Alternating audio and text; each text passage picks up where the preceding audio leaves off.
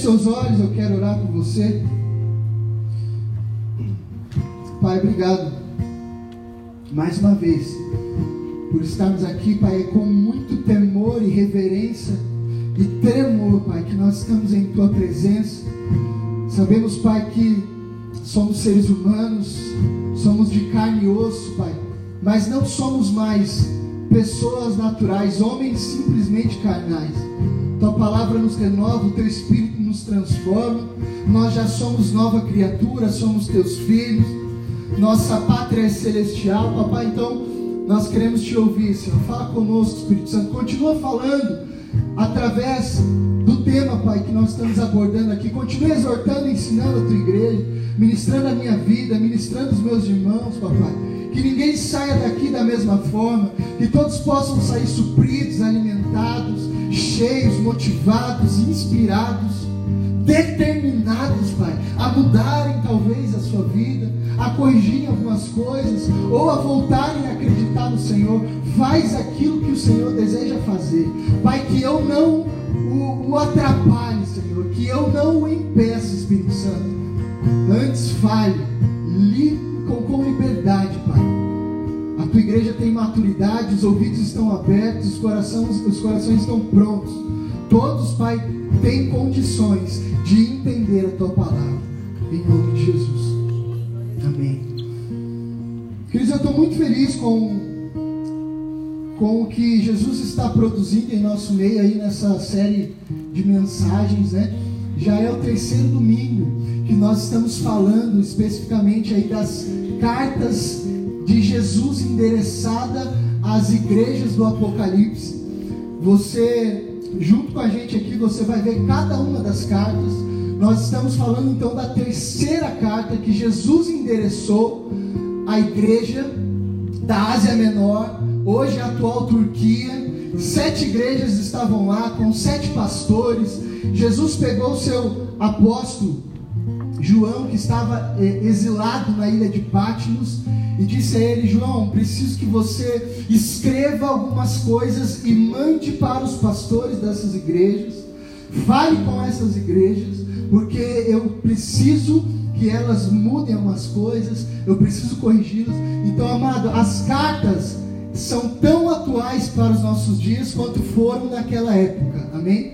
Porque Jesus não muda, a sua ideia não muda, o seu pensamento não muda, aquilo que ele tem não muda, o que ele começou a fazer não muda, ele não muda de ideia, ele continua sendo o mesmo. Então, o que ele disse está dito e ele não volta atrás. Tudo bem? Então, nós estamos falando hoje, iremos falar da igreja que estava localizado em Pérgamo. Nós vemos em todas as cartas uma estrutura, uma estrutura bem definida, que segue um padrão.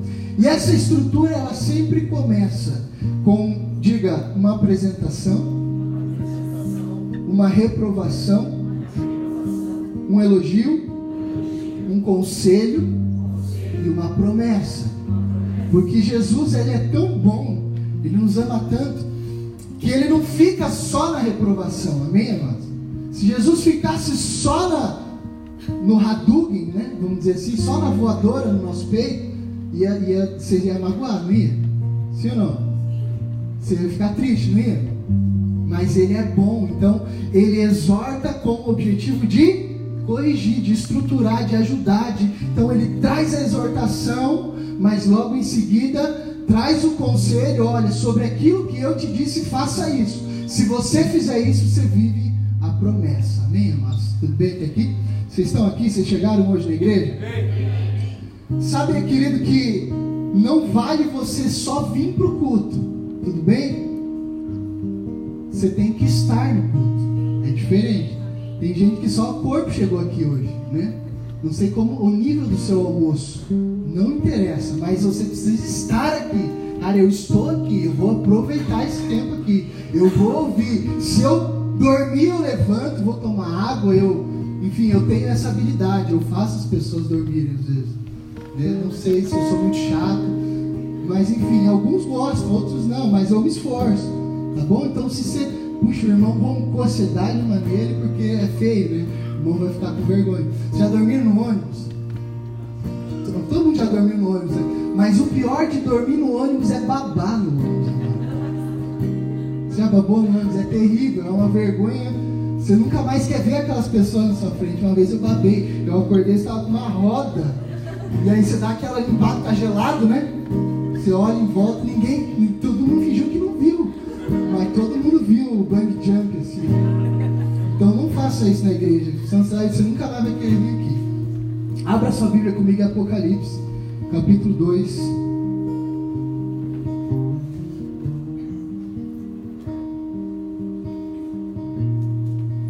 Todo mundo de Bíblia na mão aberta. Você que não trouxe no culto que vem, você traz. Pastor, não tenho Bíblia, você passa boas-vindas, pega uma de graça ali para você. Ou liga, ou acompanha aqui, pega carona. Amém? Apocalipse capítulo 2. Nós vamos ler do verso 12 ao verso 17. Diz assim: Ao anjo da igreja em Pérgamo, escreva. Jesus está dizendo: Estas são as palavras daquele que tem a espada afiada de dois gumes. Sei onde você vive onde está o trono de Satanás. Contudo, você permanece fiel ao meu nome e não renunciou a sua fé em mim. Nem mesmo quando Antipas, minha fiel testemunha, foi morto nessa cidade, onde Satanás habita. No entanto, tem contra você algumas coisas. Você tem aí pessoas que se apegam aos ensinos de Balaão, que ensinou Balaque a armar ciladas contra os israelitas, induzindo-os a comer alimentos sacrificados a ídolos e a praticar imoralidade sexual. De igual modo, você tem também os que se apegam aos ensinos dos nicolaítas. Portanto, arrependa-se. Senão, virei em breve até você e lutarei contra eles com a espada da minha boca. Aquele que tem ouvidos, ouça o que o Espírito diz às igrejas. Ao vencedor, darei do maná escondido. Também lhe darei uma pedra branca, com um novo nome nela escrito, conhecido apenas por aquele que o recebe. Até aqui. Queridos, Pérgamo significa lugar alto, lugar elevado, fortaleza. Esse lugar, essa cidade foi construída numa planície a 300 metros acima do nível do mar, aproximadamente. E Pérgamo hoje, se você quiser saber onde que é Pérgamo, onde que está, que, que, como é que chama hoje? Pérgamo hoje se chama Bergama, e ela está ali também na, na Turquia, pertinho ali de Roma. Ok? No início da carta, como nós lemos o padrão, nós temos então uma apresentação o autor se apresentando, quem está escrevendo, ele está dizendo: olha, quem está escrevendo é Fulano de Tal. E essa apresentação inicial, ela tem tudo a ver, se você perceber todas as cartas, as sete cartas, a apresentação inicial, ela tem tudo a ver com o que será descorrido durante a carta, com aquilo que Jesus quer solucionar, com aquilo que ele quer despertar. Então ele antes dele corrigir, ele já se apresenta dando a eles a solução de quem ele é, do que ele é para aquelas pessoas e do que eles precisavam entender a respeito de Cristo. Então ele diz: quem está falando com vocês é aquele que tem a espada afiada de dois gumes, ou seja, que corta e separa. Uma espada extremamente precisa, e essa espada está na minha boca é o que eu digo. O que é a espada afiada de dois gumes? É a palavra de Deus. Todas as vezes que a Bíblia mencionar, que você perceber a palavra mencionando a espada afiada que sai da minha boca, Jesus está falando da sua palavra. Intencionalmente, Jesus se apresenta dessa forma.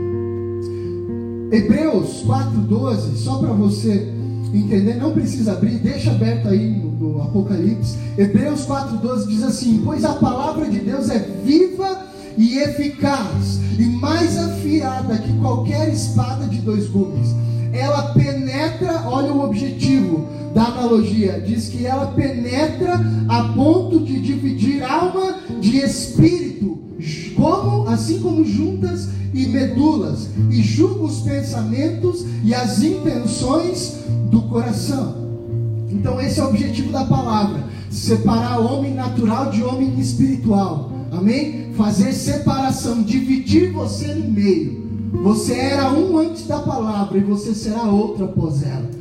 Você era homem natural e carnal. Todos os seus caminhos levavam a perdição, a pecados, mas quando a palavra entrou, ela te separou e ela te dividiu, e agora você nasceu para se tornar um novo homem, um homem espiritual que entende as Escrituras. Amém, queridos? Nós vamos ver no decorrer da carta que o principal problema da igreja de Pérgamo, lembra que eu falei que o que Jesus estava falando era basicamente aquilo que ele iria tratar, tudo bem até aqui?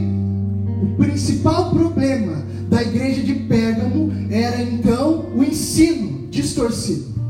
Havia entrado dentro daquela igreja algumas práticas e ensinos que estavam pervertendo e corrompendo o evangelho genuíno, o evangelho legítimo, a palavra simples, aquilo que Jesus fez. E alguns irmãos estavam completamente dentro da igreja, distorcendo tudo isso. Havia uma doutrina altamente perigosa e ela, o pior de tudo é que ela não estava sendo combatida. Você vai entender isso no decorrer. Ela não estava sendo combatida, pelo contrário, ela estava sendo aceita. Estava tudo bem para eles. Tinham ali grupos, tinham aqueles fiéis, mas tinham aqueles ensinando outras coisas. Mas não tem problema, vamos viver aí tudo junto, tá tudo certo. Queridos, alguns, algumas questões interessantes a gente saber também sobre Pérgamo era um lugar de ensino, como eu já disse, onde existiam ali muitos estudantes. Ela tinha uma das maiores bibliotecas da região. O povo gostava de estudar, gostava de aprender. Tanto é que na igreja, então, tinha esses muitos ensinos. O povo gostava de ler, de aprender. Inclusive, a palavra pergaminho, quando já ouviram falar de pergaminho? Quando você vê né, a igreja primitiva, eles tinham pergaminhos.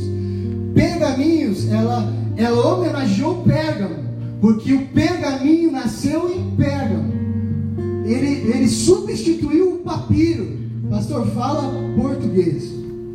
Amado, só para você entender, papiro era os primeiros papéis da época, amém? Antes da, chegou a escrita, começaram a escrever, escreviam aonde? Escreviam em rochas, em cavernas, em pedras, até que inventaram o papiro. O papiro era uma, uma planta que eles, tipo uma espécie de bambu, que eles ressecavam, faziam tiras, várias tiras, entrelaçavam, botavam no fogo, enfim, secavam e viravam papel. E eles escreviam aquilo. E depois, então, em Pérgamo veio uh, o pergaminho, que era o que? Pele de animal. Então eles evoluíram aí do papiro para o pergaminho. Ok? Até aqui? Então nós temos é, Jesus fazendo uma declaração forte a Pérgamo. Vamos entrar agora no texto, no contexto. Jesus está fazendo uma declaração muito forte. Pense você morando num lugar onde Jesus diz assim: Ei, sabe onde você está morando? O trono de Satanás está bem aí. O que você faria? Fugia, sim ou não? Eu vou para outro lugar, eu vou para os Estados Unidos, né? Eu vou, eu vou ali para o Boqueirão, eu não sei, eu vou sair daqui. O trono de Satanás está aí. Vamos entender essa declaração, amado? É forte isso, sim ou não? Está curioso para saber por que, que ele falou isso? Sei onde você vive, é onde está o trono de Satanás, Jesus diz. Ele afirma claramente. Qual a razão de Jesus ter dito isso? 539 a.C., amados, sacerdotes da Babilônia, fugindo de uma guerra e perseguição da Pérsia, eles vão para onde? Pérgamo. Sacerdotes, que sacerdotes? Não sacerdotes de Deus, sacerdotes pagãos, sacerdotes que adoravam então os seus deuses da época, da mitologia grega, do contexto, Baal e diversos outros. Esses caras fugiram então da guerra e pararam em Pérgamo. E lá em Pérgamo, adivinham o que eles começaram a fazer? Não foi diferente. Eles começam então de novo suas práticas, suas, seus ritos, seus rituais, todas as suas formas de culto lá em Pérgamo. Com a chegada, queridos, desses sacerdotes, eles introduzem ali então a, a religião deles, que era o que? O politeísmo. O politeísmo é nada mais nada menos que a adoração de, diversos deuses, adorar diversas divindades. Isso é politeísmo. Nós adoramos um só Deus, somos monoteístas, amém? Diga isso, eu sou, eu sou. monoteísta. Monoteísta é alguém que adora um único Deus, Criador dos céus e da terra. Quando você ouvir falar politeísmo, você vai entender que é alguém que adora diversas divindades. Ah, o Deus do fogo, o Deus da água, a Iemanjá e um monte de coisa. A lista é grande, amém, amados? Então, naquele contexto, o que, que eles adoravam mais ali? Eles constroem também, queridos, naquele lugar, naquele local, por isso que eu estou explicando isso para você entender a declaração de Jesus. Eles constroem naquele lugar o primeiro templo a César da região. Não tinha outro lugar um templo a César. O que, o que é um templo a César? Era um templo a um imperador. César era um título. Então, quando você ouvia a Bíblia falando de César, era um título e não um nome, ok? imperador romano. Então esse imperador constrói um templo para ele, para adorar a sua figura. O homem adorando a si mesmo. E lá eles constroem esse primeiro templo. Eles adoravam Atena. Atena era quem? Basicamente, a deusa da sabedoria. Eles adoravam Asclépio. Asclépio é interessante que ele é o deus da medicina. Naquele lugar havia uma escola de medicina. E se você olhar a figura de Aclépio, você verá ele com um bastão na mão e uma serpente enrolada. Qual é o símbolo da medicina hoje? Um bastão, não é?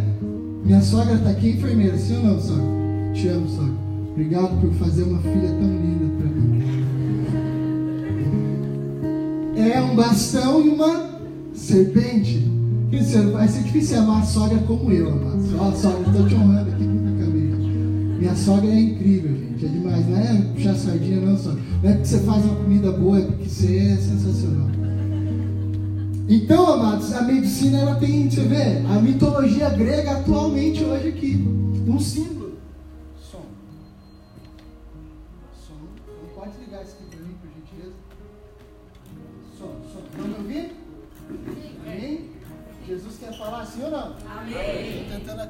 Nosso som, não tem problema. A gente, Jesus não tinha microfone, né, amado? Som. Glória a Deus, mas que bom que a gente tem, né? Deus é bom. E aí, então eles adoravam Deus da medicina, Cleto, que nós temos um símbolo até hoje em nossa medicina. Dionísio, que também se chama Baco, que vem da palavra bacanal, que é um Deus do vinho, Deus da festa, um Deus da extravagância, o Deus da orgia, o Deus do prazer, o Deus do teatro. Esse cara era tudo isso aí, eles amavam isso aí. Os romanos, a Grécia. Portanto, queridos, a declaração de Jesus estava relacionada à idolatria e ao paganismo local. Ele está dizendo assim, cara, vocês estão num local difícil. Os cristãos estavam nesse local onde todas essas vários cultos e várias coisas estavam sendo realizadas. Mas ele encontra ali um grupo, um grupo diferente, um grupo que mesmo numa cidade pervertida, destruída, que não conhecia a Deus de fato, ele encontra um grupo naquela igreja. E ele diz assim: existe um grupo aí que eu estou feliz com eles dentro da igreja. Lembra que Jesus está falando para a igreja que estava instalada na cidade. Ok? O que, que ele diz para o grupo? Contudo, no verso 13, acompanha comigo.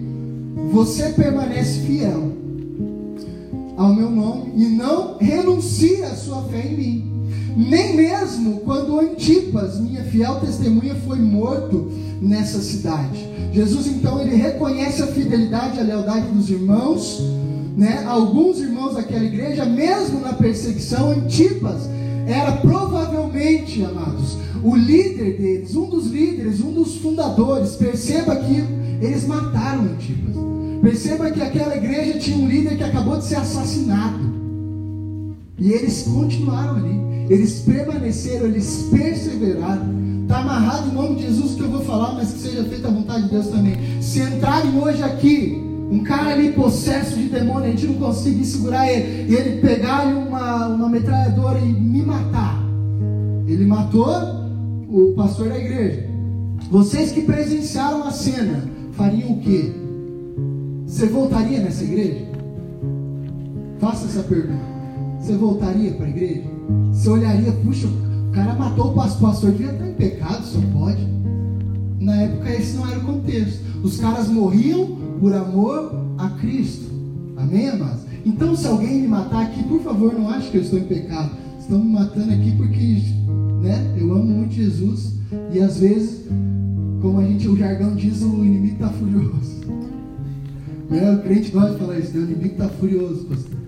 Não fala inimigo está furioso, não, mano. Muda, tá? O repertório. Você nunca vai ver o inimigo feliz com você, falando, nossa, que legal, como você é bonitinho. Ele sempre vai estar furioso, amém? Então, queridos, naquele contexto Antipas, ele morreu. O líder, um dos caras mais influentes, talvez um ancião da igreja, foi morto. E aqueles irmãos permaneceram, preservaram o nome de Cristo, guardaram a fé. Eles estavam ali, continuaram naquela igreja, mesmo em um ambiente tão hostil, mesmo em um ambiente que quase ninguém queria Jesus. Agora aqui cabe outra é, reflexão. Pense que só temos essa igreja na cidade. Pense que de, de 40 mil habitantes, 39.800 habitantes não querem Jesus. Não estão nem aí para Deus. Não dão a mínima para o Evangelho. Apenas Quanto que eu falei? 39.800? Hã? 800? Apenas 200. Que é você aqui. Queremos a Cristo, queremos Jesus. Você permaneceria nesse contexto por quanto tempo? Pastor, todo mundo que eu vou falar de Jesus gosta na minha cara, me odeia, dá risada de mim. Só sou eu aqui, meia dúzia de crente na cidade. Como que você permaneceria? Sabe que você resistiria tamanha opressão, tamanha, sabe, hostilidade, tamanho escândalo, você resistiria? Pense aí no seu lugar. Que bom que tem essa igreja, que bom que tem aquela igreja, que bom que tem meus irmãos aqui em volta, porque isso nos ajuda né, a ser família, corpo de Cristo e a gente permanece, permanecemos conquistando vidas para Jesus. Amém, amados? Mas pense num ambiente hostil e complicado. Vamos falar daqui 30 anos. Como vai ser o Evangelho daqui 30 anos? O que nós estaremos ouvindo daqui 30 anos? O que as igrejas estarão pregando daqui 50 anos? Será que elas ainda estarão abertas? Será que eu e você ainda guardaremos o nome de Cristo? Será que eu e você ainda permaneceremos fiéis ao Senhor mesmo com todo mundo rindo de você, mesmo com o jornal fazendo paródia de você. Jesus, ele encontra irmãos fiéis, queridos. Mas junto com os irmãos fiéis, ele diz assim: no entanto, no entanto, estão comigo lá, verso 14, vai lá, lê junto aí. No entanto, tenho contra você algumas coisas. Você tem aí pessoas que se apegam aos ensinos de Balaão, que ensinou Balaque a armar ciladas contra Israel, induzindo-os a comer alimentos sacrificados a ídolos e a praticar imoralidade sexual. De igual modo, você tem também os que se apegam aos ensinos dos Nicolaitas. Então, dentro daquela igreja, pensa três grupos: um grupo fiel e temente ao Senhor. Vamos falar que aquela igreja tinha 100 membros. 20 membros eram fiéis e leais ao Senhor, preservavam o nome de Cristo, não se contaminavam, amavam a Jesus. Mais dois grupos. Esses dois grupos também tinham acesso à palavra. Eles estavam na igreja, eles ouviam a palavra, eles tinham os pergaminhos, eles tinham as escrituras, mas eles não estavam satisfeitos com o evangelho simples.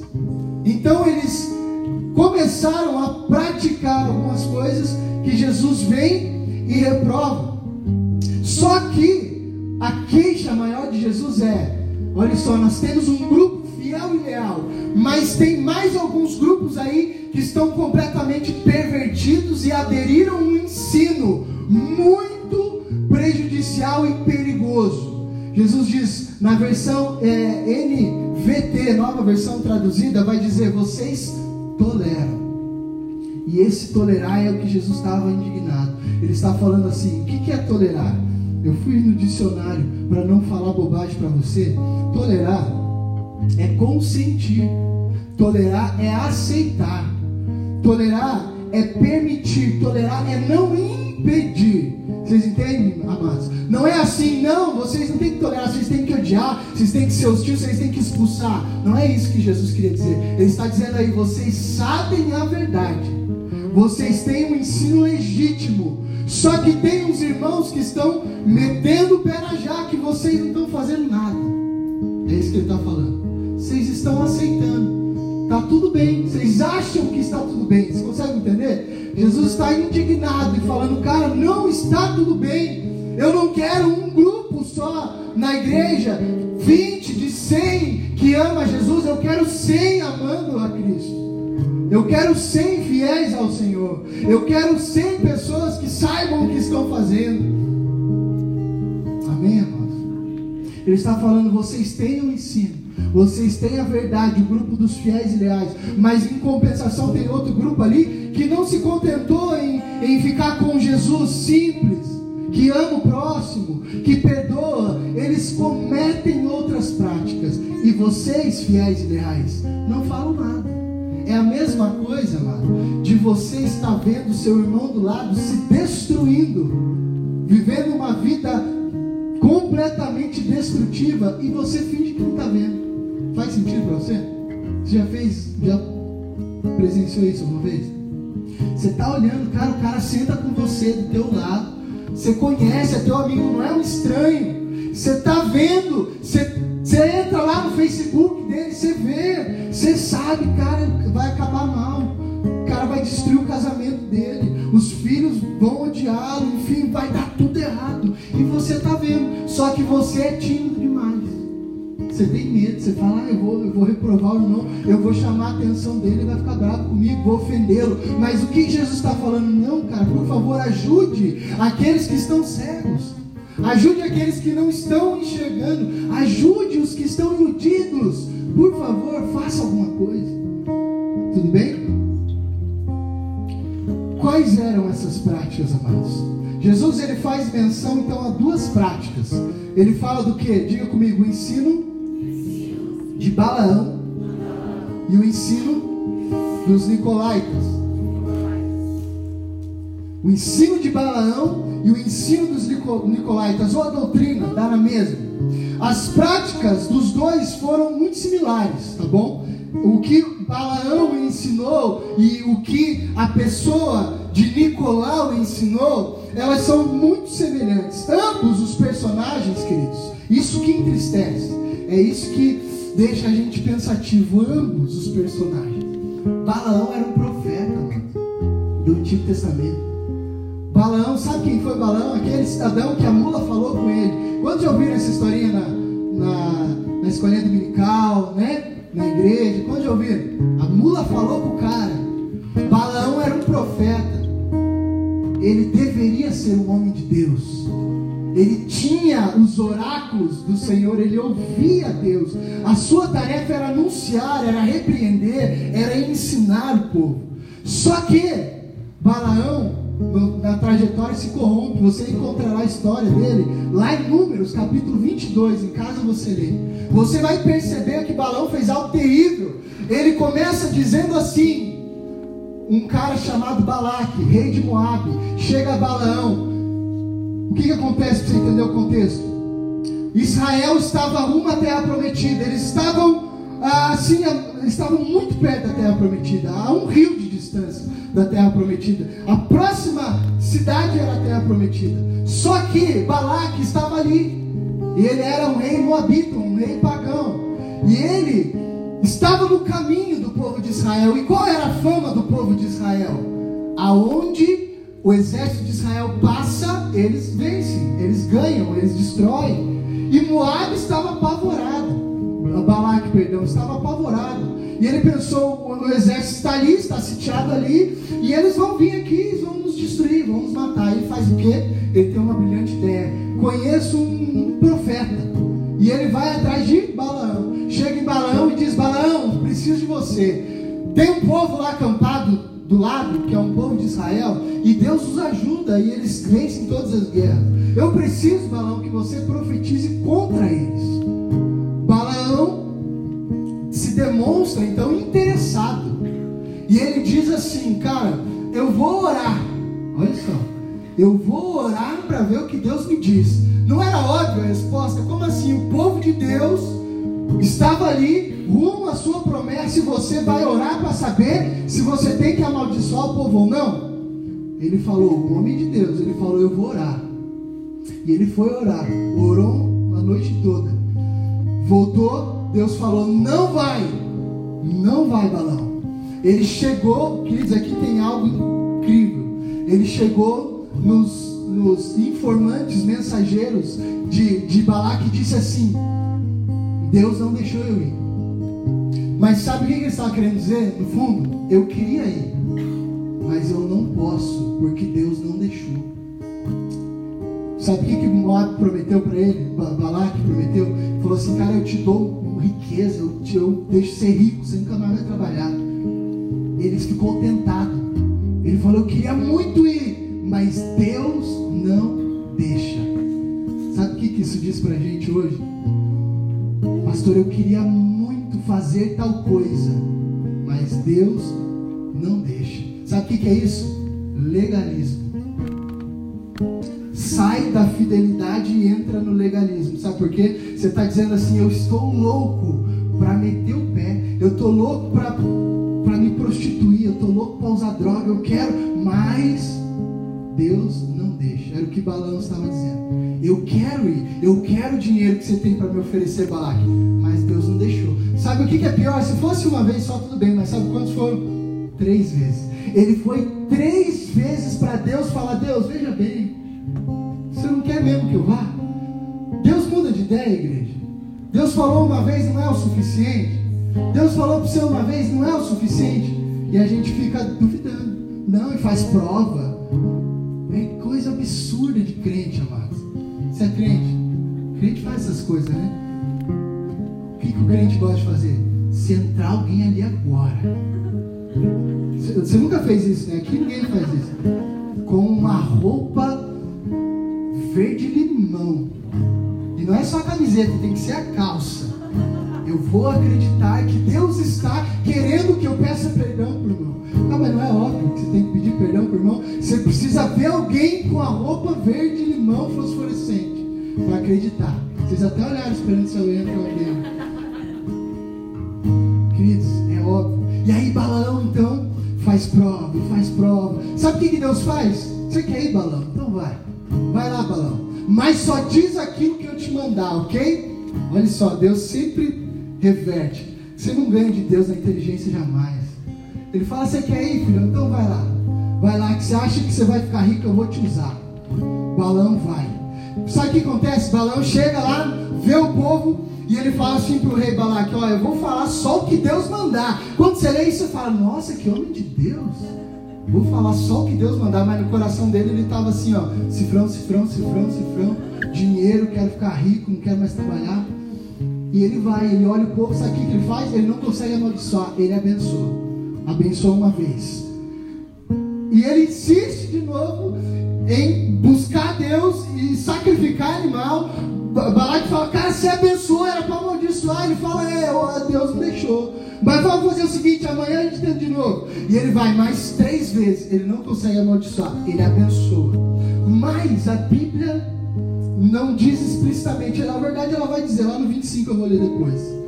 Balaão, ele percebe, por isso que eu estou afirmando para você com todas as letras que Balaão se corrompeu, que Balaão infelizmente foi morto, foi morto numa corrupção terrível. A palavra vai dizer que ele foi morto assim.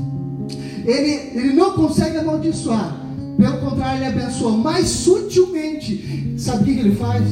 Ele fala assim: Balaque, vem aqui, deixa eu te contar um segredinho aqui no seu ouvido. Ele fala assim: Eu conheço uma fórmula. Eu não pude amaldiçoar aquele povo ali, mas Puxa, se eu te contar um segredinho, você não me dá só uma partezinha, talvez, aí disso aí que você prometeu, mesmo que não foi o combinado. E ele fala, eu, isso aqui eu tô, tô, tô visualizando, tô ilustrando, tá? Você não vai encontrar isso aqui na Bíblia. Eu leio a Bíblia vendo as coisas acontecer. Ele fala assim, Balaque, olha só, no, no ouvidinho, porque senão Deus vai ouvir. Né? Como se Deus não tivesse ouvido. Ele fala assim, tem um segredo aí, que esse povo aí, ó, Cara, eles são fortes, eles são guerreiros, eles lutam, Deus é a força deles. Aonde eles vão, ele destrói. Por quê? Porque não é eles, é Deus quem ganha as, as guerras. Mas, Balaque, introduz no meio deles umas mulheres bonitas aí. Bota no meio do povo umas mulheres atraentes. Introduz no meio aí do, do arraial umas moabitas, né? Com os vestidos bem curtos e apertados. Umas maquiagens bem extravagantes. Bota aí que você vai ver que vai dar certo. Posso ler o texto para vocês? Números 25.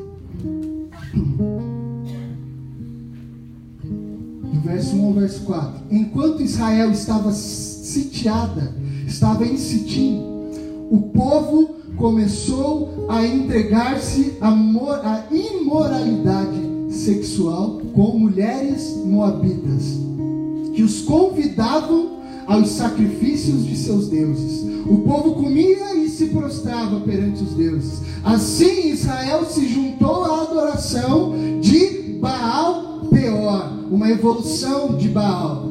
E a ira do Senhor acendeu-se contra Israel. E o Senhor disse a Moisés: Prenda todos os chefes desse povo, enforque-os diante do Senhor à luz do sol, porque para que o fogo da ira se afaste de Israel.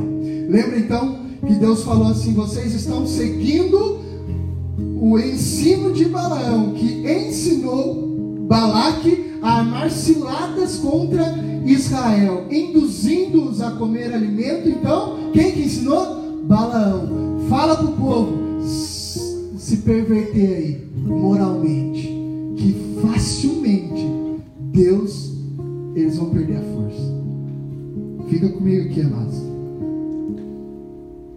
Tendo então Balaão, tanto Balaão como Nicolau, queridos, passaram a consentir com a imoralidade sexual que caminhava junto com a idolatria. Se você quiser conhecer a história de Nicolau, você vai ficar impressionado também. Eu não vou ler, mas está lá em Atos 6. Sabe quem foi Nicolau que derivou dos Nicolaitas? Eu vou falar para você, amado. Você repete comigo, diga assim: ele foi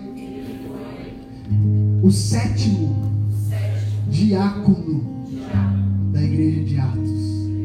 Você tem noção da honra desse cara? Ele foi o sétimo diácono. Quando surgiu o diaconato, pastor, o que é diácono? Onde surgiu isso? Você vai lá em Atos capítulo 6, você vai ver os apóstolos ensinando e dizendo assim, cara, nós não conseguimos servir a mesa das viúvas, nós não conseguimos servir toda a igreja, e não é lícito que venhamos negligenciar o ministério de ensino para servir a mesa. Então, o que, que a gente faz? Pede para o povo eleger sete homens cheios do Espírito Santo entre vós, homens aptos para ensinar que possam servir as viúvas, que possam servir a igreja. Adivinha quem estava lá? Nicolau, o sétimo diácono. Então, Nicolau, infelizmente, também se perverte na caminhada, começa a introduzir dentro da igreja alguns ensinos terríveis e diabólicos e aceita isso e agora então nós temos os Nicolaitas praticando essas coisas, junto com aqueles que se inspiraram em Balaão. Queridos, queridos é bom, né? Queridos, Balaão e Nicolau, eles então eles eles eles eles têm consentimento. Balaão e Nicolau não, a igreja do Apocalipse, do capítulo 2, a igreja de Pérgamo, eles tinham os irmãos fiéis, mas eles consentiam com aqueles que estavam praticando o quê? Imoralidade sexual e idolatria. Eles viam tudo acontecer e não faziam nada. Sabe o que é imoralidade sexual, igreja? Imoralidade sexual é toda e qualquer prática de natureza sexual realizada fora da aliança do casamento. Tudo que envolve a sensualidade, a sexualidade, a, a prática ilícita da relação em si, da intimidade, de um homem de uma mulher, de um homem de um animal, de uma mulher uma mulher, de um homem com outro homem. Então, tudo, tipos de prática, fora da aliança do casamento, é óbvio que eu usei aqui o, o homossexualismo. Dentro da, da, Bíblia não existe casamento homossexual, amém, amados? Tudo bem? Só para você entender, eu estou falando de marido e mulher, homem e mulher, ok? Então, se você hoje é solteiro, qual é a maior luta hoje da igreja, de homens, enfim, até hoje de mulheres? Perversão sexual, imoralidade sexual. Porque isso está tão enraizado na sociedade que é normal. Então você vai olhar na, você vai olhar no, no, no, Big Brother, você vai olhar no comercial, você vai olhar no desenho hoje, animado que seu filho vê, tudo vai estar então a sensualidade que leva à imoralidade sexual. Porque isso é uma das coisas mais latentes em nossa sociedade hoje. Por quê? Porque é uma das coisas mais perigosas, destrutivas do povo de Deus. Entrou imoralidade sexual na vida de alguém, aquela pessoa facilmente, rapidamente, ela, se ela não se arrepender, destruição. Lembra que Balão fez? Cara, seduz o povo, bota lá as mulheres, os caras vão se corromper, vão se perverter, vão deitar com aquelas mulheres, e a força de Deus sairá do meio deles. E agora eles já não têm mais Deus por eles, agora eles estão por conta, e com isso eles vão perder a guerra. É exatamente o que acontece comigo com você. Estou falando com adultos aqui, amém? Estou falando com adolescentes aqui também, que não adianta dizer que eles não sabem de nada entrou em moralidade sexual, tudo que envolve qualquer tipo de prática fora da aliança do casamento, destruição, fraqueza. Você já viu uma igreja ser destruída assim? Quantos já viram? A igreja era uma benção, vamos dar um exemplo. Estava tudo bem. Alguém, alguma coisa. O levita, o líder, o pastor se corrompeu, caiu adultério, fornicação, imoralidade sexual, amém? Fornicação, pastor, eu não sou casado. Relação sexual, fornicação, imoralidade sexual. Pastor, eu sou solteiro. Masturbação, pornografia, imoralidade sexual. Estão aqui, igreja? Lógico que dentro do casamento isso também não entra, tá? Masturbação, pornografia dentro do casamento também não entra. Amém? Estou falando com pessoas maduras aqui? imoralidade sexual. Dentro do caso, pastor, então Deus não quer. Às vezes a gente, eu já quando era do mundo eu pensava nisso. Poxa, Deus não quer o prazer. Lógico que não. Deus criou o prazer. Deus criou o prazer. Diga isso. Deus criou. Deus criou. O prazer. prazer. Para ser desfrutado aonde? Matrimônio, aliança, marido e mulher, intimidade. Cara, marido e mulher tá casadinho, tá legal, entra no quarto lá, leva dois litros de água e tá tranquilo, meu irmão. Desfruta lá da tua esposa, curte lá o teu marido, entendeu? Sabe? Intimidade, isso é bom, tem que existir. Por quê? Porque isso é, é seguro para o casal, para o matrimônio. Porque se o cara não tem em casa, ele vai ser tentado. Sim ou não? Os solteiros, em nome de Jesus, cara, se você quer amar Cristo, servir a Deus, não deixe imoralidade entrar na sua vida, não. Não vai procurar, não, espera, espera o casamento, espera a esposa, espera o marido, vai valer a pena, amado. Em nome de Jesus. Meu Deus, estou falando tudo isso, minha sogra está ali me ouvindo. Veio num bom dia aí, Posso ler uns textos com vocês? Colossenses 3,5 diz assim: Assim, façam morrer tudo o que pertence à natureza terrena de vocês: imoralidade sexual, impureza, paixão, desejos maus e a ganância, que também é idolatria. Romanos 13, 13, Romanos do, do Partido dos Trabalhadores, diz assim: comportemos-nos com decência, como quem age à luz do dia, não em orgias, em bebedeiras, não em imoralidade sexual e depravação. Posso dar uma sugestão bem simples na palavra para a solução? Pastor, qual é a solução da imoralidade sexual? 1 Coríntios 7,2. Mas, por causa da imoralidade, cada um deve ter a sua esposa e cada mulher o seu marido. Pronto. Resolvido, amor. Amém? Pastor, eu não quero mais cair nessa prática, eu não quero mais me corromper. O que eu faço? Espera uma esposa. Espera o marido, solteiros. Casado, fica aí com a tua esposa. Fica aí com o teu marido. Amém? Desfruta desse matrimônio, da intimidade aí, não deixa outra coisa entrar no seu lar. Em nome de Jesus. Porque senão, querido, a força daquele Deus que te protegia, que fazia você ganhar as guerras, você se enfraquece.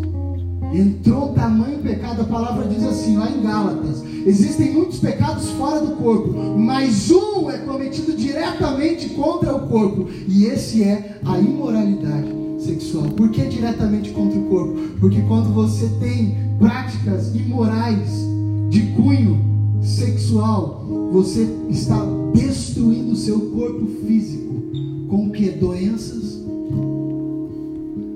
Posso te falar uma conexão direta de demônios, queridos? Agora eu quero bater o martelo aqui. Conexão direta de demônios, relação sexual, com quem não é casado. Pense você, se você era um cara que gostava de, de, de ir na casa da, das primas, que fala isso, né? Prostíbulo, tá? Todo mundo entende. Você, o caminhoneiro, prostíbulo. Pense que aquela mulher que o cara foi lá, usou, pagou, se prostituiu. Antes de você, naquele dia, talvez ela tinha dormido com uns 20. Só que em 5 anos de profissão, quantos ela dormiu? A palavra diz que a gente faz laço de alma. Então, a relação de intimidade, ela não é natural e carnal simplesmente, ela é espiritual. Quando você tem intimidade, você está também glorificando a Deus e cultuando ao Senhor através de uma intimidade natural. Está entendendo? Quer comar, quer comar, quer beber, faça tudo para a glória de Deus, inclusive a intimidade. Então, quando você se relaciona com alguém que não é a sua esposa, o homem que, a mulher que se relaciona com alguém que não é o seu marido, conexão direta. Aquela pessoa tinha 100 mil demônios nela. Adivinha onde eles vão? Tudo em você. Faz sentido? Já ouviram falar disso? Então, amado, cuidado em nome de Jesus. Olho, portal. Pornografia, portal aberto na casa. Ligou pornografia. Demônios acessando a sua casa livremente. E entrando aonde? Olhos são janela da alma. Pum, entrando nos olhos. Portal aberto.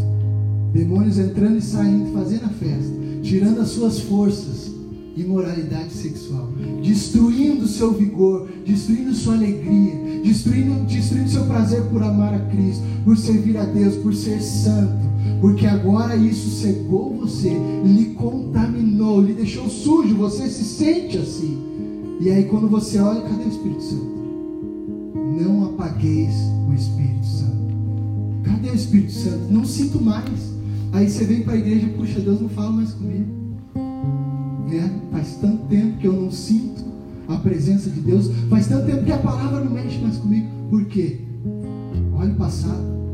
O que, que você ainda não se arrependeu? O que, que você ainda pratica? O que ainda está inserido no seu dia? Como eu disse, Jesus tem um, diga conselho. No verso 16 de Apocalipse diz: Apocalipse 2,16. Portanto, bem simples, duas palavras. Portanto, tem alguém comigo aqui não lendo a Bíblia? Portanto, arrependa-se. Portanto, pastor, eu fiz tudo isso aí. Tudo isso aí mais um pouco. E ainda estou fazendo. O que eu faço? Eu vou para o inferno? Acabou a minha vida? Já era para mim? Não, querido. Você está aqui para ouvir exatamente isso. Portanto, se arrependa, mano. Se arrependa, irmão. Pastor, eu ainda não casei, estou em fornicação. Casa. Amém? Pastor, eu sou solteiro, mas não consigo me segurar. Cara, se arrepende, você consegue sim. Você consegue. O Espírito Santo te ajuda. Você consegue. Diga para alguém se consegue. Provérbios 28, 13 diz: Quem esconde os seus pecados não prospera, mas quem os confessa e os abandona encontra misericórdia. Pastor, é só se arrepender? É só confessar? Não. Abandona. Lembram da prostituta que Jesus perdoa? Aquele que não tem pecado, tira a primeira pedra. Levante-se, vá e não peques mais. Jesus, eu era prostituta, tudo bem, eu sei, eu te amo, estou te perdoando, mas ei, vai e muda de profissão para o seu bem.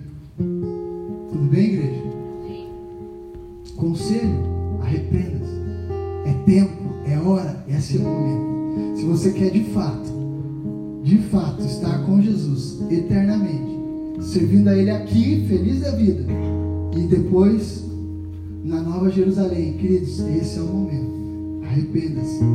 Confessa, abandona e Deus tem misericórdia da sua vida. Para que você encontre a promessa. Qual é a promessa? O final, para a gente encerrar. O último texto. Apocalipse 12, 17. Ao vencedor darei do maná escondido. Ao vencedor darei do maná escondido. Ou seja, darei alimento, sustentarei, vou poupar sua vida, você vai ser sustentado. Também darei uma pedra branca. Aqui, queridos, para você que tem um nominho estranho, fica feliz que teu nome vai ser trocado. Amém? Posso ouvir um amém? É verdade, a Bíblia está dizendo. Né? Puxa, pastor, eu não gosto do meu nome, meu pai não estava de bom humor quando eu nasci. Darei uma pedra branca com um novo nome nela escrito conhecido apenas por aquele que recebe. Olha só, fica curioso, amado, por isso. Puxa, eu vou chegar no céu para ganhar um novo nome. Que interessante isso, né? Uma pedra branca, vai ser um colar, vai ter um nome lá, sei lá, né? Pensa aí no nome, sonha com um nome bonito. Ora, Deus, dá um nome legal no céu, né? Para mim ser conhecido aí por um nome bacana, que na terra foi, foi bravo. Amém, amados? Brincadeiras à parte, coloque de pé, eu quero orar para você.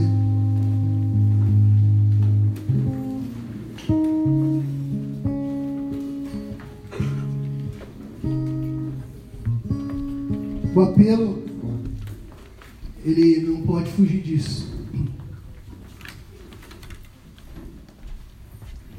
O apelo é contra hoje. Você vai orar por isso, se arrepender. Eu vou orar com você. Imoralidade sexual e a idolatria. Amém? O que é a idolatria?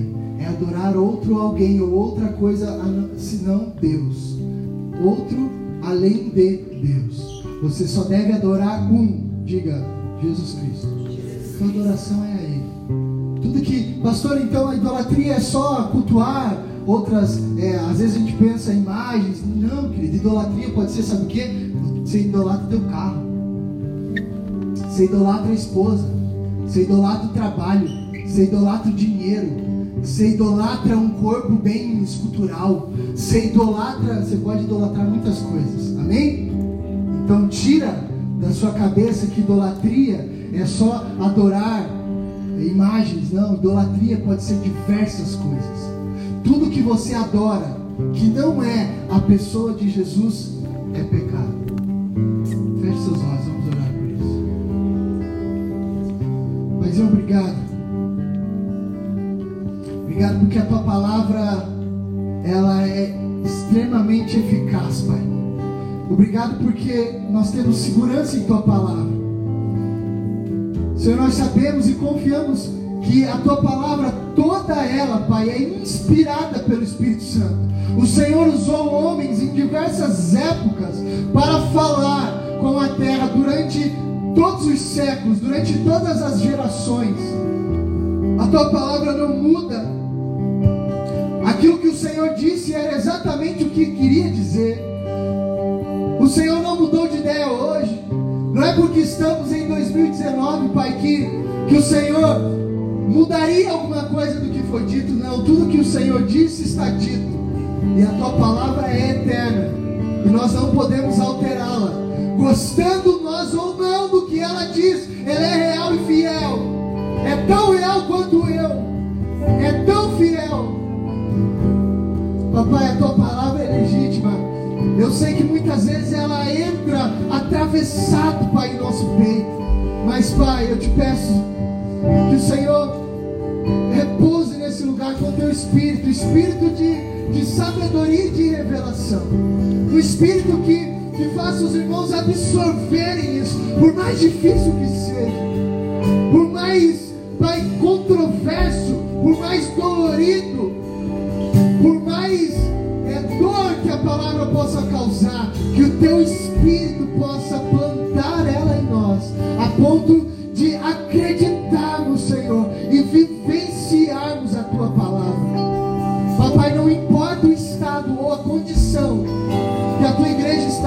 sei, de acordo com o que o Senhor nos disse, que o Senhor quer um povo santo, o Senhor quer um povo que te ama, que é fiel a ti, que guarda o teu nome, que preserva a santidade, que não se entrega ao ensino de Balaão, nem às práticas dos Nicolaitas, práticas de moralidade sexual, de idolatria. Eu sei, Pai, a tua igreja sabe que o Senhor quer um povo fiel a ti, que preserva a sua vida, que preserva a sua integridade. Espírito Santo, gera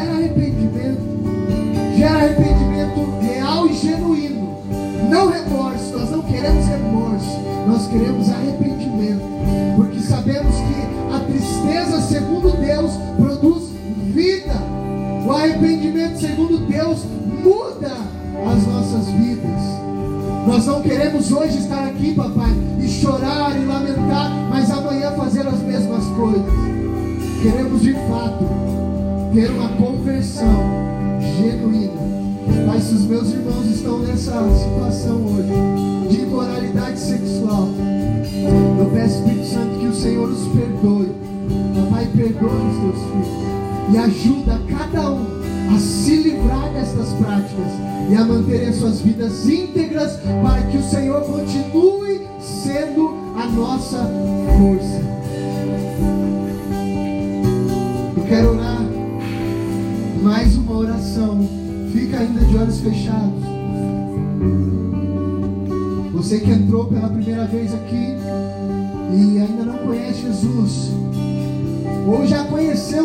já ouviu falar, mas você não quer ficar só no ouvir falar. Pastor, meu pai era crente, minha avó, eu ouvi, tinha uma vizinha, eu ouvi falar. Não se contente só em ouvir falar. Você precisa caminhar com ele. Aonde você for, ele está contigo do seu lado. Isso é conversão genuína. Então, se você quer Jesus, queridos, Ele é a pessoa que vai te ajudar a se livrar de tudo isso que nós falamos aqui. Se tem coisas aí na sua vida, práticas, que você percebe, cara, isso é difícil demais, é, é, é, é muito grande para mim. A pessoa que vai te ajudar é a pessoa de Jesus Cristo, é o Espírito Santo de Deus. Então você precisa dele. Se de fato você quer estar com Deus, se de fato você quer conhecer a Deus, ter uma vida íntegra nessa terra, irrepreensível, você precisa abrir o coração para que Jesus possa repousar. Ele não é mal educado, ele não vai arrombar a sua a, porta do seu coração, ele não vai entrar sem você permitir. Por isso você precisa fazer essa oração. E essa oração é simples e é o começo de tudo. Você admite que você é pecador e você se arrepende e você deixa Jesus ser o teu Senhor e o teu Salvador. Simples assim. Se esse é o desejo do teu coração, no teu lugar, eu quero que você me acompanhe nessa oração. Diga assim, Pai. Pai, Obrigado. Obrigado pelo teu filho, pelo teu filho, Jesus Cristo, Jesus Cristo, que o Senhor enviou à que terra, o Senhor enviou à terra, veio a esse mundo em carne, veio a esse mundo em carne, nasceu como um bebê, nasceu como um bebê, uma pessoa normal, uma pessoa normal, O teu filho Jesus O teu filho Jesus cresceu, papai, cresceu, papai, como uma pessoa normal. como uma pessoa normal. Trabalhou, Trabalhou, se dedicou, se dedicou, foi fiel a ti, pai, foi fiel a ti, como um pai, primogênito, como como primogênito, filho, como como filho, uma pessoa normal. como uma pessoa normal. E esse Jesus E esse Jesus se entregou na cruz se entregou na por cruz mim, por mim, pelos meus pecados, pelos meus pecados, para morrer para morrer em meu lugar em meu lugar e me dar e me dar a chance a chance de viver, de viver, não apenas viver apenas viver normal, mas ter uma vida mas ter uma vida abundante, abundante, abundância de alegria, abundância de alegria, abundância de paz, abundância de paz, abundância de prazer em conhecer a Deus. abundância de prazer em conhecer a Deus. Obrigado, Pai, Obrigado, Pai, porque hoje porque hoje eu entrego eu entrego minha vida minha vida a a Jesus. Jesus. Reconheço que Reconheço Ele é o Cristo, que Ele é o Cristo, o Filho Deus o vivo, Filho do Deus que vivo, veio ao mundo em que carne, veio ao mundo em carne, nasceu, nasceu, cresceu, cresceu, morreu, morreu, mas ressuscitou. Mas ressuscitou. Ao terceiro dia. ao terceiro E dia. é para ti, E é Jesus, para ti, Jesus, que eu me entrego. que eu me entrego. Sou pecador, Sou pecador, preciso do teu perdão. preciso do teu perdão. Me perdoa, Me perdoa, me ajuda me ajuda com teu Espírito com teu Espírito a ser, a ser, a me tornar a me tornar alguém alguém parecido com Cristo. parecido com Cristo. Amém. Amém. Pai, obrigado pelas vidas, Pai, que te aceitam nessa noite. Obrigado por aqueles que voltam a Ti também, Papai. Obrigado pela história que o Senhor começou a escrever essa noite. Obrigado pelo livro em branco que o Senhor colocou na mão dos meus irmãos. Hoje eles passam a ser filhos, filhos amados, com direitos, com direito, Pai, de herança. Obrigado, Pai. Ajuda, Pai, os meus irmãos, que eles vençam todas as tentações, que eles consigam viver uma vida irrepreensível, uma vida que te glorifique, mas ainda que caiam, Pai, que consigam se arrepender, que voltem a Ti, que sejam humildes, Pai, porque é isso que o Senhor espera de nós, coração quebrantado e humilde, em nome de Jesus. Pode aplaudir ao Senhor bem forte.